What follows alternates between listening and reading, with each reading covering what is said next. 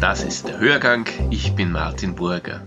Wir reden heute über die Zeit danach, über die Zeit nach Covid. Wenn von Covid-Spitälern die Rede ist, denkt man meist an das Kaiser Franz Josef Spital in Wien, aber auch die Vinzenz-Gruppe hat geholfen, die Corona-Krise zu meistern. Dieses Unternehmen umfasst eine Reihe von Ordensspitälern und gehört einer gemeinnützigen Stiftung. Geschäftsführer ist Michael Heinisch. Äh, die Stimmung war sehr angespannt, sehr angespannt. Also ich kann mich noch gut erinnern an die erste Woche und auch noch an die zweite Woche, wo wir einfach unsere Krankenhäuser krisenfest gemacht haben. Welche Rolle haben die Ordensspitäler in der Covid-Krise übernommen?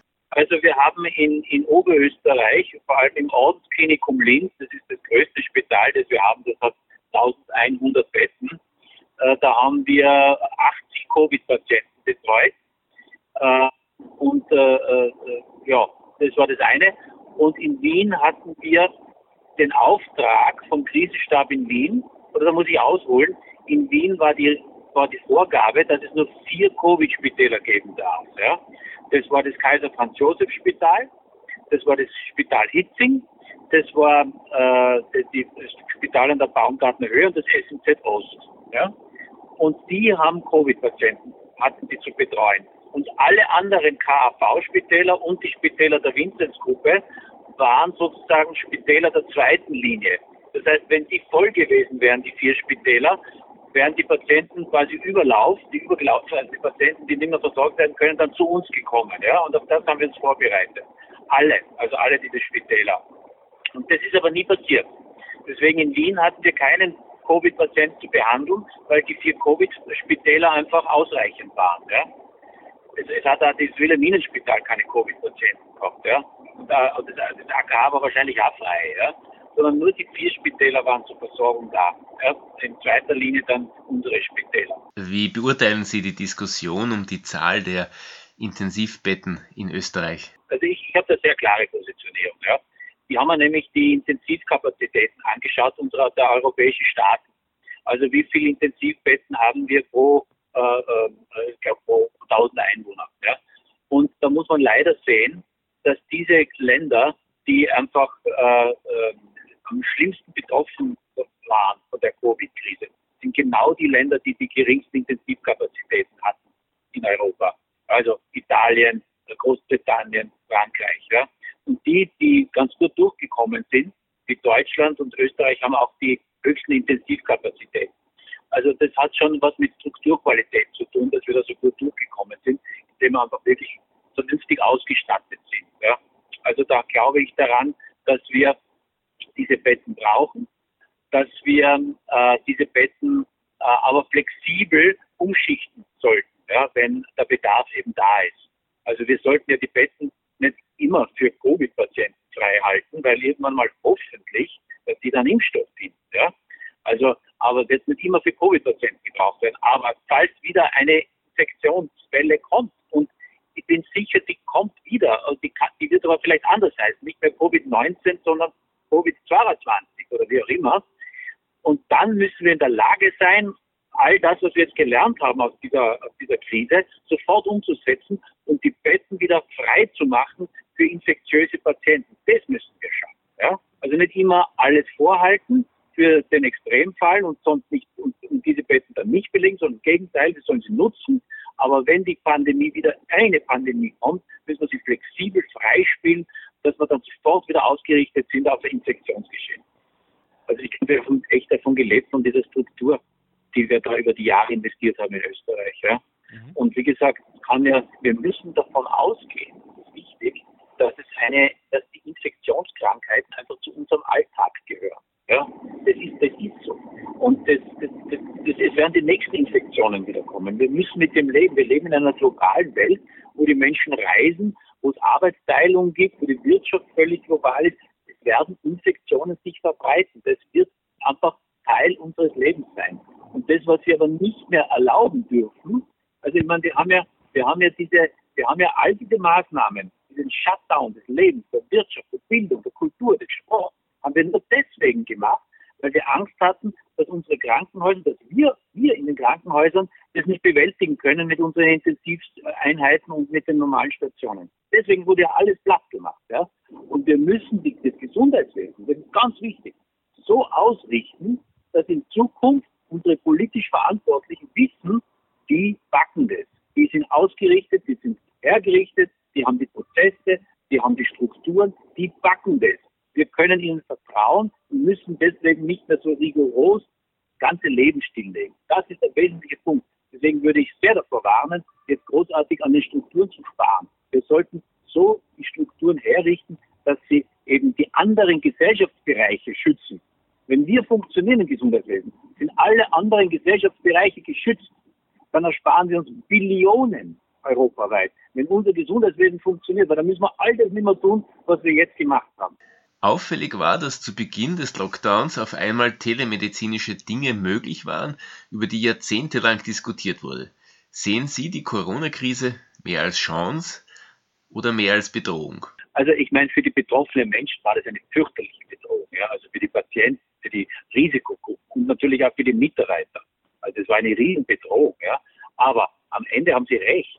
Never waste a good crisis. Ja? Der alte Satz, der immer gilt. Wir, wir haben auch viel gelernt. Das werden wir nicht mehr vergessen. Das wird unsere Generation nicht mehr vergessen, was wir im Krankenhausmanagement gelernt haben.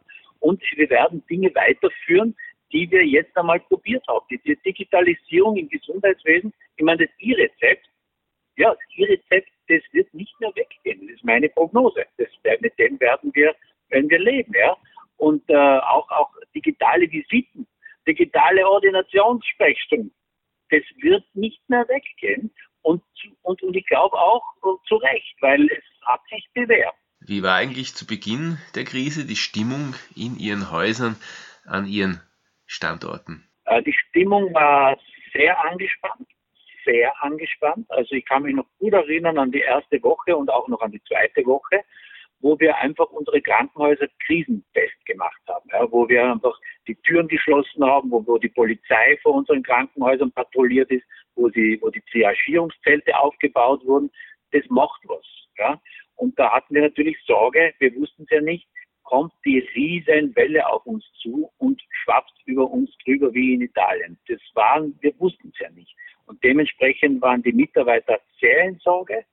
Und wir haben sehr viel äh, investiert in Kommunikation. Wir haben tägliche Kommunikation gemacht mit den Mitarbeitern. Wir haben sie angerufen, wir haben sie mit E-Mails versorgt, mit Videos versorgt, um sie zu beruhigen und zu sagen, dass wir eben alles gemacht haben, dass wir keine Infektion ins Krankenhaus bekommen. Wir haben die Mitarbeiter dann auch geschult, das war ganz wichtig. Zum Beispiel, wie man Schutzausrüstung anlegt und vor allem wichtig, wie man sie auszieht. Da waren die Menschen verunsichert. Das ist nicht Teil des Alltags. Und deswegen haben wir ihnen durch die Schulung auch da die Angst genommen, dass wenn man sich gut verhält, also wenn man weiß, wie es geht, dass einem da auch nichts passiert. Ja? Da haben wir ganz viel investiert in diesen Bereich. Und erst dann so in der dritten Woche haben, haben wir gemerkt, wir kriegen das hin. Erstens sind die Infektionsraten runtergegangen und zum Zweiten hatten wir dann schon Routinen entwickelt und dann ist es ruhiger geworden. Derzeit gibt es zwischen ÖVP im Bund und SPÖ Wien einen Streit um die Infektionszahlen. Sind solche Diskussionen abschreckend für Menschen, sich zu melden, wenn man meint, Symptome zu haben, oder gehört das zum politischen Tagesgeschäft? Ich erlebe das so also wir haben Gott sei Dank jetzt ganz geringe Infektionsraten in den einzelnen Bundesländern. In Wien ist ja dieser Cluster jetzt, der, das, der die Zahlen ein bisschen erhöht wieder. Ähm, aber im Grunde nach glaube ich, dass solange die Cluster ja bekannt sind, ja, wo sie ist, dass wir uns da nicht fürchten müssen. Ja, also da bin ich, das, das glaube ich wirklich. Das ist war deswegen so, so schrecklich, weil man nicht mehr gewusst haben, wo denn die Leute herkommen und wo sie hingangen. Ja? Aber jetzt wissen wir das. Ich nehme so eigentlich nicht die Sorge war, dass man, dass man sich unter Anführungszeichen outen darf. Also die Leute melden sich, wenn sie, wenn sie Infektionsanzeichen haben, sie melden sich äh, bei uns, sie melden sich beim Roten Kreuz, bei der Not, bei der Nummer, sie melden sich bei den Hausärzten. Glaube ich nicht, dass es daraus, dass es da in die, in die Richtung führen wird. Ich würde glauben, dass es natürlich jetzt ein bisschen in den Wahlkampf hineingeht. Was ist eigentlich, wenn die Krankheit zurückkommt, wenn die zweite Welle kommt? ich bin sehr optimistisch. Ich glaube, dass wir damit umgehen werden können, wenn tatsächlich wieder äh, in Infektionszahlen steigen werden, weil wir so viel gelernt haben in den letzten zwei Monaten. Das war ja, da haben wir jetzt so viel, äh, so viel, äh, mal, Schwarmintelligenz äh, entwickelt und so viel kollektives Wissen. Ich glaube, dass wir da viel besser vorbereitet sind als wie äh, im Jänner. Unvergleichlich, unvergleichlich. Mhm. Und ich glaube auch persönlich an die Selbst, also an die Selbstverantwortung der Menschen. Ja? Wir dürfen die nicht unterschätzen. Glauben, dass Menschen äh, so, so die Dinge alles ignorieren und, sich, und nicht auf sich schauen, nicht auf die anderen schauen, keine Ahnung haben, wie man sich schützen kann. Das dürfen wir nicht glauben. Menschen haben Selbstverantwortung. Und zwar, das habe ich gelernt in den letzten Wochen, so deutlich wie nie zuvor. Die haben Selbstverantwortung. Die schauen auf sich, die schauen auf ihre Mitmenschen, die halten diese Abstände. Nicht alle, ja. Es gibt natürlich auch, auch Menschen, die das ignorieren. Aber die meisten haben diese Selbstverantwortung. Und das macht mich total optimistisch, weil man kann ihnen vertrauen, man kann den Menschen vertrauen. Abschließend gefragt, Covid hat viel überlagert. Ruhen damit andere Projekte, etwa das Grüne Krankenhaus, das Grüne Ordensspital? Wir achten bei jedem, bei jedem äh, Krankenhaus, wo wir irgendwas neu bauen, massiv auf, auf ökologische Aspekte. Das ist Teil von unserem Selbstverständnis auch, ja, weil wir achten, wir wollen natürlich darauf achten, dass wir das, die, die Schöpfung, ja, die uns anvertraut wurde, ja gut behandeln. Wir machen ganz regelmäßige äh, äh, Messungen, wie viel Kilowattstunden Energie wir brauchen, wie viel Lichtwasser wir brauchen, wie viel Abfälle wir produzieren. Wir machen das in den Krankenhäusern, wir machen das ein bisschen in die Küche hinein und steuern diese Kennzahlen auch. Ja, und nehmen uns jedes Mal Ziele vor, um dann noch runterzukommen. Wir haben einen eigenen Verantwortlichen, äh, in, in unserer Gruppe, der nichts anderes tut, als wie diese Dinge zu monitoren und uns immer wieder einmal im Jahr den Spiegel vorzuhalten, wo steht, was wir tun. Danke für das Gespräch. Gerne. Danke Ihnen vielmals fürs Interview.